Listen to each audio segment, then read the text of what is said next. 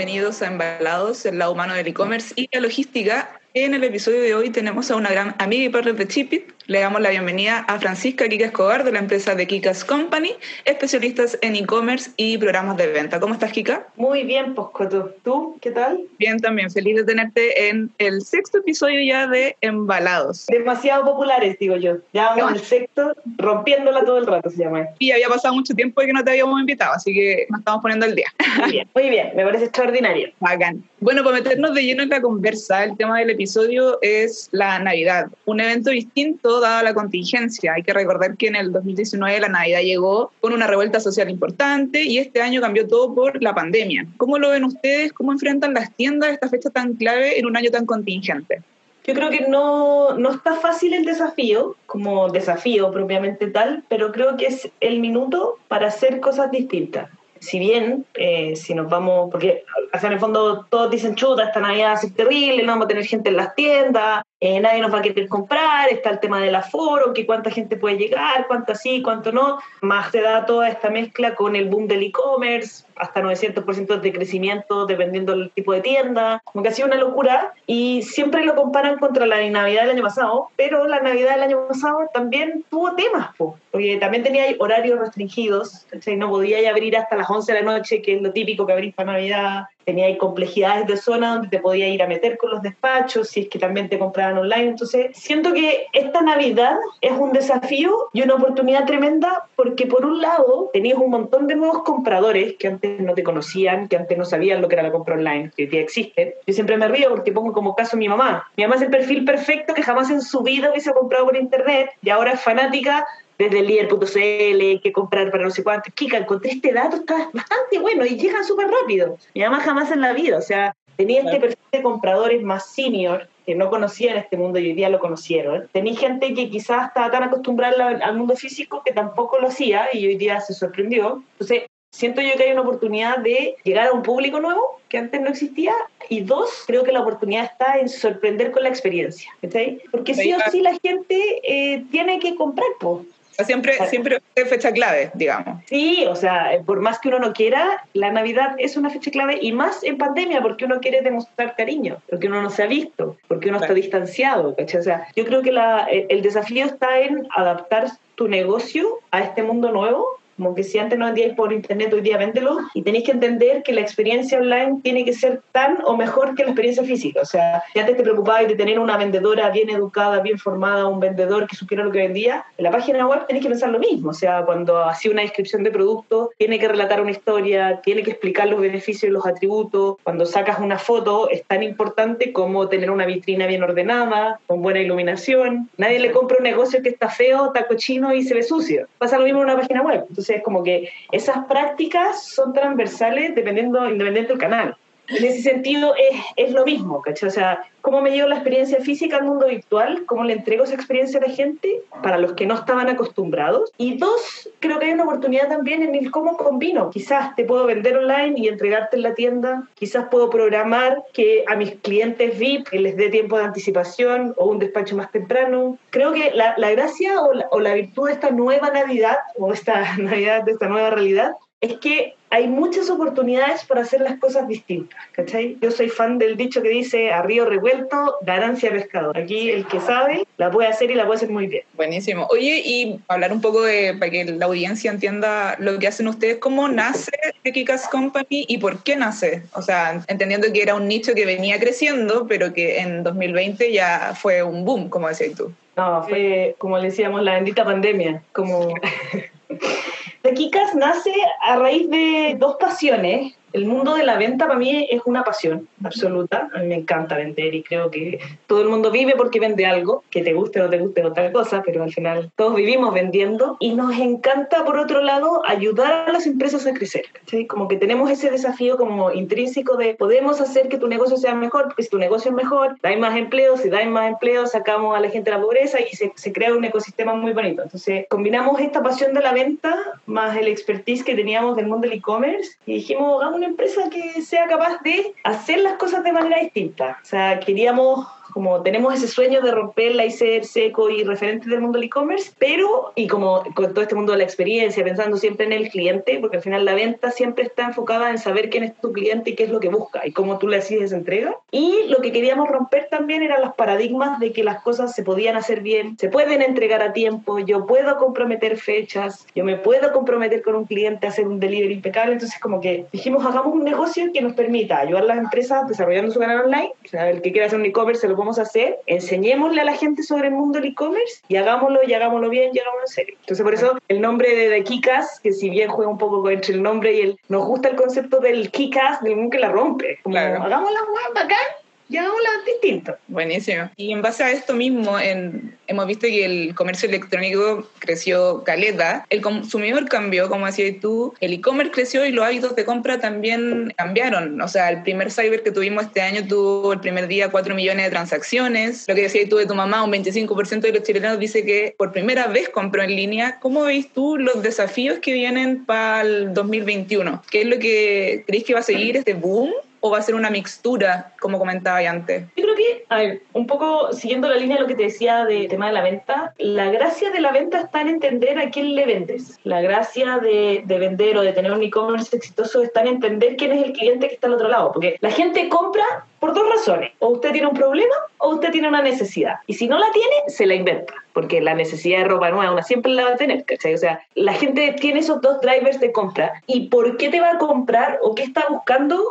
Va a cambiar o te puede beneficiar siempre y cuando tú sepas qué es lo que le pasa a esa persona. Cuando alguien se queja que tiene poco tiempo, cuando alguien se queja que le carga ir al supermercado cuando alguien se queja que es un cacho, aparecen empresas como Connection. ¿cachai? Entonces, cuando tú me preguntáis 2021, yo digo, lo primero que yo diría es quién es tu comprador y qué es lo que busca de ti, qué es lo que espera, porque yo me sitúo en un comprador previo pandemia, o sea, ponte comprador crisis social. Hace, bueno, un año atrás, crisis social, que nunca pensaste que te iba a comprar, hoy día te empezó a comprar online, tuviste que cambiar los locales tuyos físicos, empezaste una nueva dinámica. Te pasaste una pandemia, viviste una primera etapa de pandemia como con desesperación, no, está el caos, no puedo hacer nada, necesito abastecer mi casa, esto es una guerra, y tenías como 800 litros de agua que nunca te tomaste, o 500 kilos de arroz y de harina que jamás hiciste el pan, que pensaste que iba a hacer, y pasaste a una época de transición donde te acostumbraste a vivir así, y después volviste a una nueva normalidad. Entonces, el usuario ha transicionado por todas esas etapas, pero sigue siendo tu mismo cliente.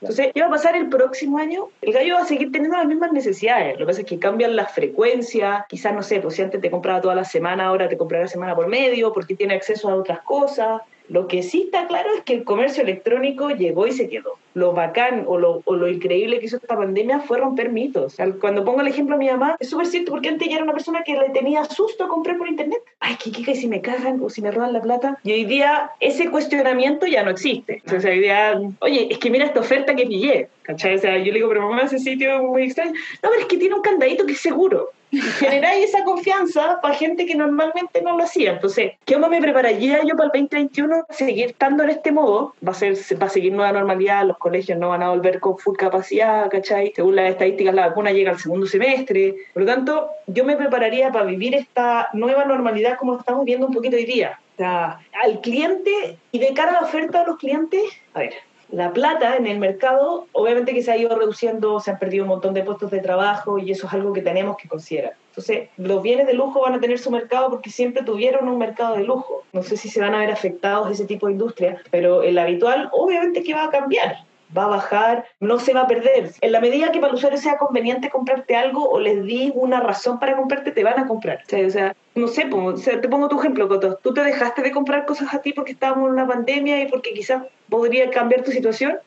No sé si dejaste de consumir por, por eso. Si te ponís más responsable, si justificas tu compra, que es distinto, ¿cachai? Como que cuando te compras en verdad yo necesitaba esta cartera porque las que tengo estaban todas rotas, entonces obvio que necesito esta cartera y te lo justificáis, porque aparte sobre todo para el concepto mujeres, público mujeres, nosotros somos de justificar, el, esto es una compra súper inteligente que estoy haciendo porque ahora está con descuento, yo la había visto, la vengo siguiendo hace cuánto, no sé cuánto tiempo y hoy día tienen un 10% de descuento y ellos nunca tienen descuento, entonces tú tienes súper justificada tu compra. Claro. Entonces, de cara a las empresas, yo les diría ya, pues, entendamos qué está buscando tu cliente, cómo tú le agregáis valor a su día, cómo le agregáis valor y cómo le justificas tu compra para que le haga lógica. po. te tenés que seguir vistiendo, te tienes que seguir alimentando, seguís con un concepto de que estás en la casa, por lo tanto también te querés premiar. Entonces, yo buscaría ese nicho que tu empresa apunta y sobre eso trabajaría. Lo que no te van a comprar hoy día es como el llame ya. La gente ya no le cree al llame ya. Oye, volviendo un poquito al concepto de Navidad, o sea, la Cámara de Comercio dijo que este año iban a cerrar en un 55% más que en el 2019. ¿Tú crees que eh, la Navidad significará una explosión ahora con esto que hoy día mismo empezó el Black Friday? Black Friday. ¿O eh, crees que va a ser algo, algo más como de lo que se ha venido viviendo durante el año? Yo la verdad es que creo que va a ser algo más que lo que se ha venido durante el año. Lo que sí creo que hay que prepararse para que las ventas pasen las dos primeras semanas yo, si fuera una empresa, tratar de hacer la venta las dos primeras semanas y prepararte para la tercera, porque eh, tenéis temas de logística. O, usar la lógica de eh, compra online, retira en tienda, o sea, no perder el tiempo, prográmate con tiempo, como que darle la facilidad a los clientes que te quieren comprar para que efectivamente te puedan comprar. Yo justo hoy día en la mañana estaba haciendo una charla para compra pyme y parte de las cosas que estaba hablando decía, para no perder una venta, ¿cuáles son los consejos para no perder una venta? La regla uno es darle la pega fácil al usuario.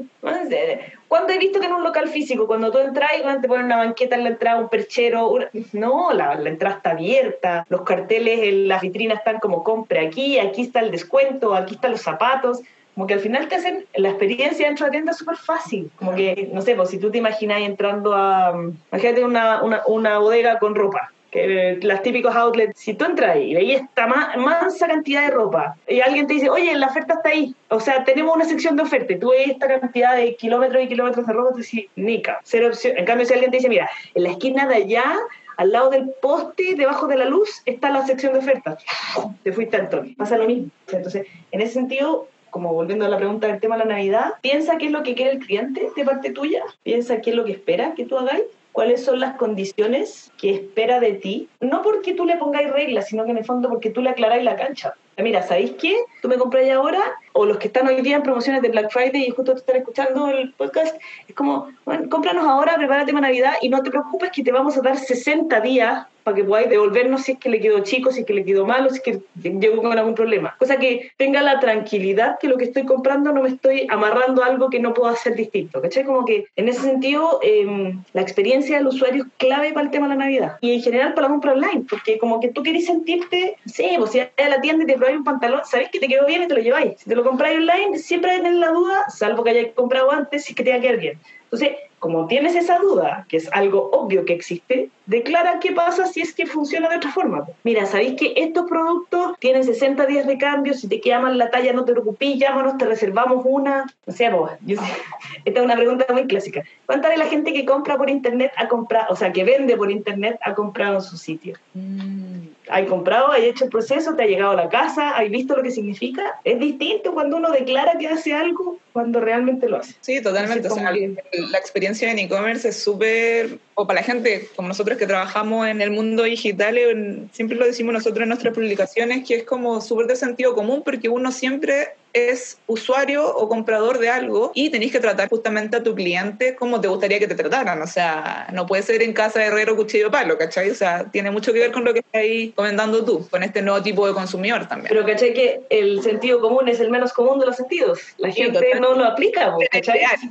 es heavy porque uno tiene que decirle, a ver, ¿usted ha comprado en su página? ¿Usted ha hecho la experiencia? ¿Qué tal pasa? ¿Cómo te llega? ¿Cómo no te llega? Puta, ¿te llegó a tiempo? Pídele a algún amigo tuyo, si es que no ha comprado, que te compre para que te diga cuál fue la experiencia, si se están iniciando en este mundo y antes no vendían, vean las mejores prácticas de la industria, si ya existían, no sé, pues, ustedes tienen clientes desde los más chiquititos hasta los más grandes, que nada es, o sea, en el fondo, una de las cosas que pasa con Internet y creo que es parte de la magia, es que algunas cosas pueden funcionar hoy día y mañana no, no hay certeza. O sea, así como antes podéis tener una publicación que te tiró, no sé, chorrocientos mil likes y así la misma la semana siguiente y no te tiró ni uno, eso te condiciona constantemente a estar pensando, evolucionando y evaluando si es que lo que estás diciendo es correcto. Entonces, si me fuera algo concreto que yo diga ya, a Navidad, próximo año, parta por preguntarle a los clientes cómo ha sido la satisfacción, qué esperan de ti, qué les gusta, cómo te ayudan a mejorar, porque la clave del éxito para nosotros por lo menos está en pensar en tu cliente. O sea, nosotros somos bien convencidos que un e-commerce exitoso es un e-commerce que piensa en su cliente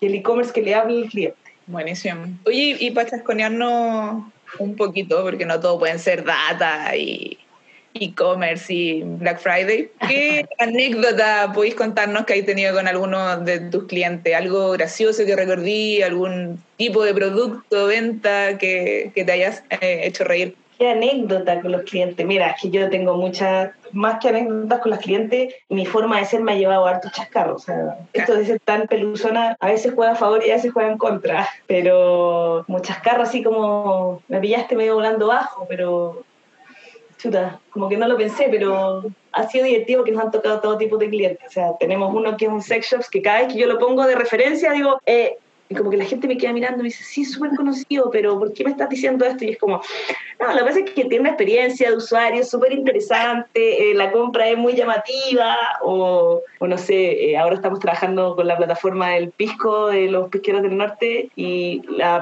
plataforma del Pisco es súper compleja de decir cuando uno se come una S. Entonces, chascarros como de ese estilo me he mandado varios. Hay, Varios, varios, varios. Nosotros Y- hemos tenido otros invitados que también nos, han- nos han mencionado el, el sex shop. Yo no sé qué pasa ahí con la audiencia. que, es que es un caso es un caso de éxito extraordinario yo creo que han roto esquemas mucho y son referentes pues entonces cuando los nombráis Todavía que ese, ese dejo de un poco cartuchismo que... o sea absolutamente o sea hablar de un sex shop es como eh, mm, sí mira lo que pasa es que venden eh, sí, la verdad es que sí, venden vibradores, sí, es parte de su oferta de productos, pero la vida es más que una cara, ¿cachai? Como no chascarro así, como de decir tonteras o estar haciendo charlas y así como, no, Estoy entretenida la vida del e-commerce. es variada, sí, es buena. No, y aparte que es choro porque te puedes vender en todos los mundos. O sea, Claro. a mí, a mí me gusta hablar un poco, sí. Eh, la verdad es que tengo, me encanta hablar. Y no, entretenido. Sí nos han pasado cosas muy bonitas, eso sí, a mí me encanta y creo que, y hay- aparte que hoy día justo me pillaste un día muy orgulloso porque en The Kikas hicimos una, un lado B, que es la parte nuestra, que es la fundación, es The Kikas Foundation, que nosotros dijimos, en el fondo,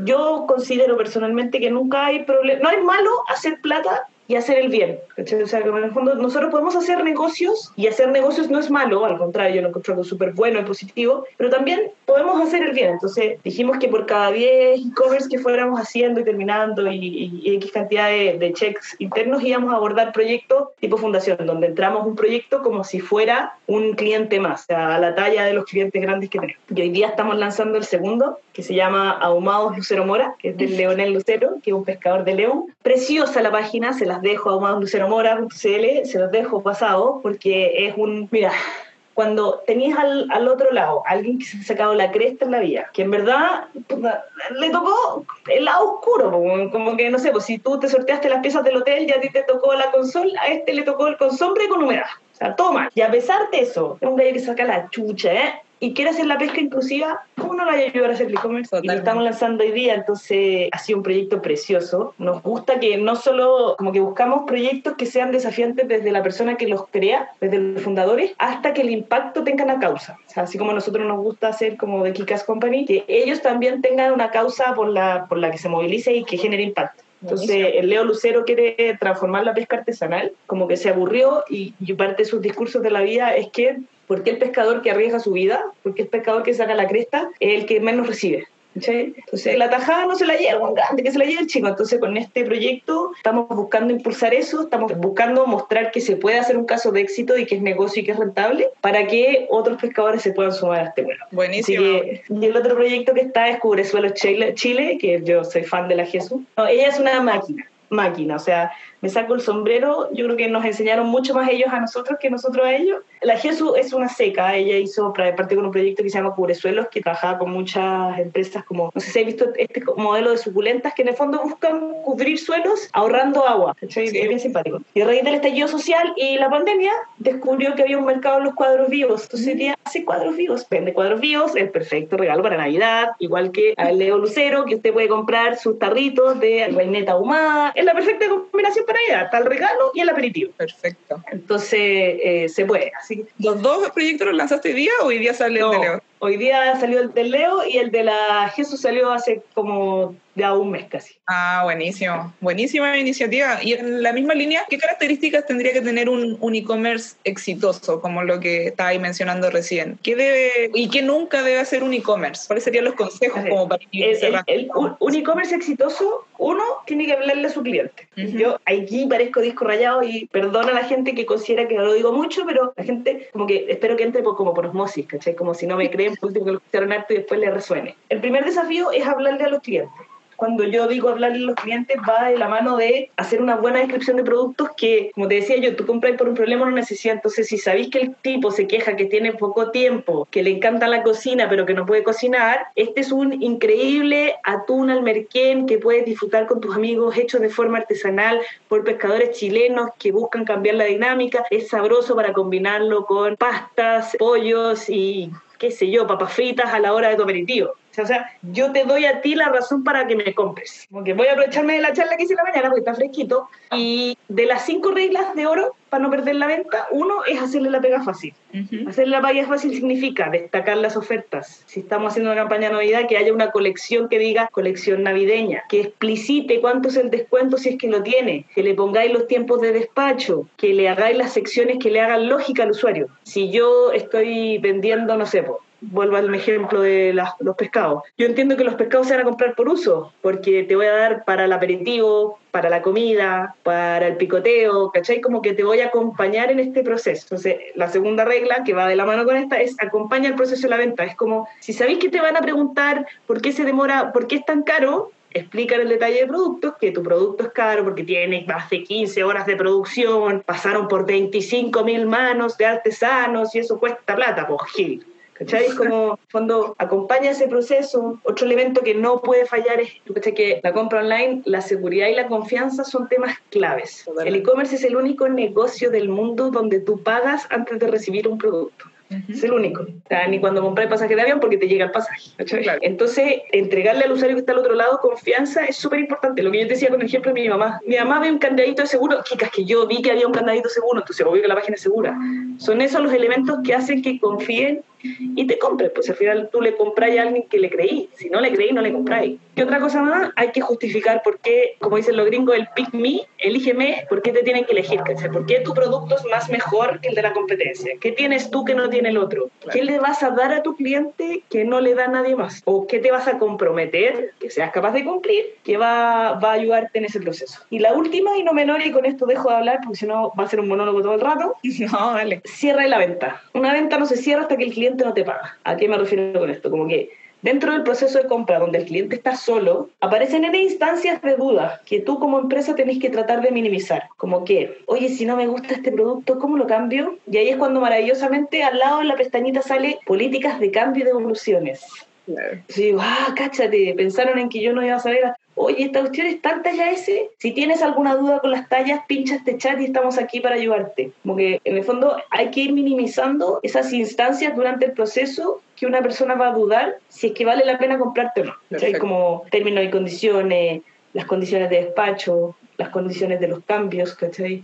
Las preguntas frecuentes. Las preguntas frecuentes, aunque la gente las mira huevo, no hay una vendedora al lado que te va a decir, sí, mire, esto es 100% algodón con 20% de nylon y con... No, estás solo. Entonces, ¿dónde estás tú para ayudarlo? Como que esto...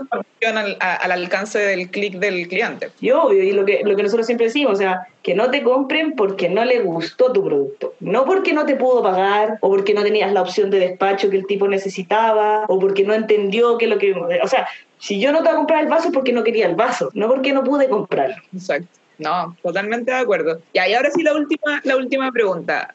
O sea, siempre tratamos de cerrar con esta, que son los consejos de los que aún no se atreven a emprender en digital. ¿Qué le dirías tú a alguien que aún tiene temor de tirarse a la piscina con el mundo online? Está bien, porque este mundo está lleno de personas que vienen, no, que la están puro. ¿Qué le va a decir? Esto es como, no sea huevón, la plata está arriba de la mesa, usted la está dejando para que otros se la lleven, que en el fondo, ¿qué le diría yo? Esto es como cuando los niños les dicen, vaya a la piscina a nadar. Claramente no se va a tirar de una, porque no sabe lo que significa y es súper entendible y respetable que pase. Pero existen las alitas, existen los flotadores y hay un montón de instancias para ir probando cosas. Si yo no quiero vender online, que también es una posibilidad, lo primero que sí puedo hacer es darme a conocer online. O sea, empecemos a usar herramientas que me permitan entrar a este mundo. ¿Qué herramientas me permiten entrar a este mundo? Crearse cuenta en redes sociales, entender dónde están tus clientes y estar ahí, tener la posibilidad que te compren o que te escriban por WhatsApp, porque eso también es otra venta electrónica, si no necesariamente tiene que ser un e-commerce.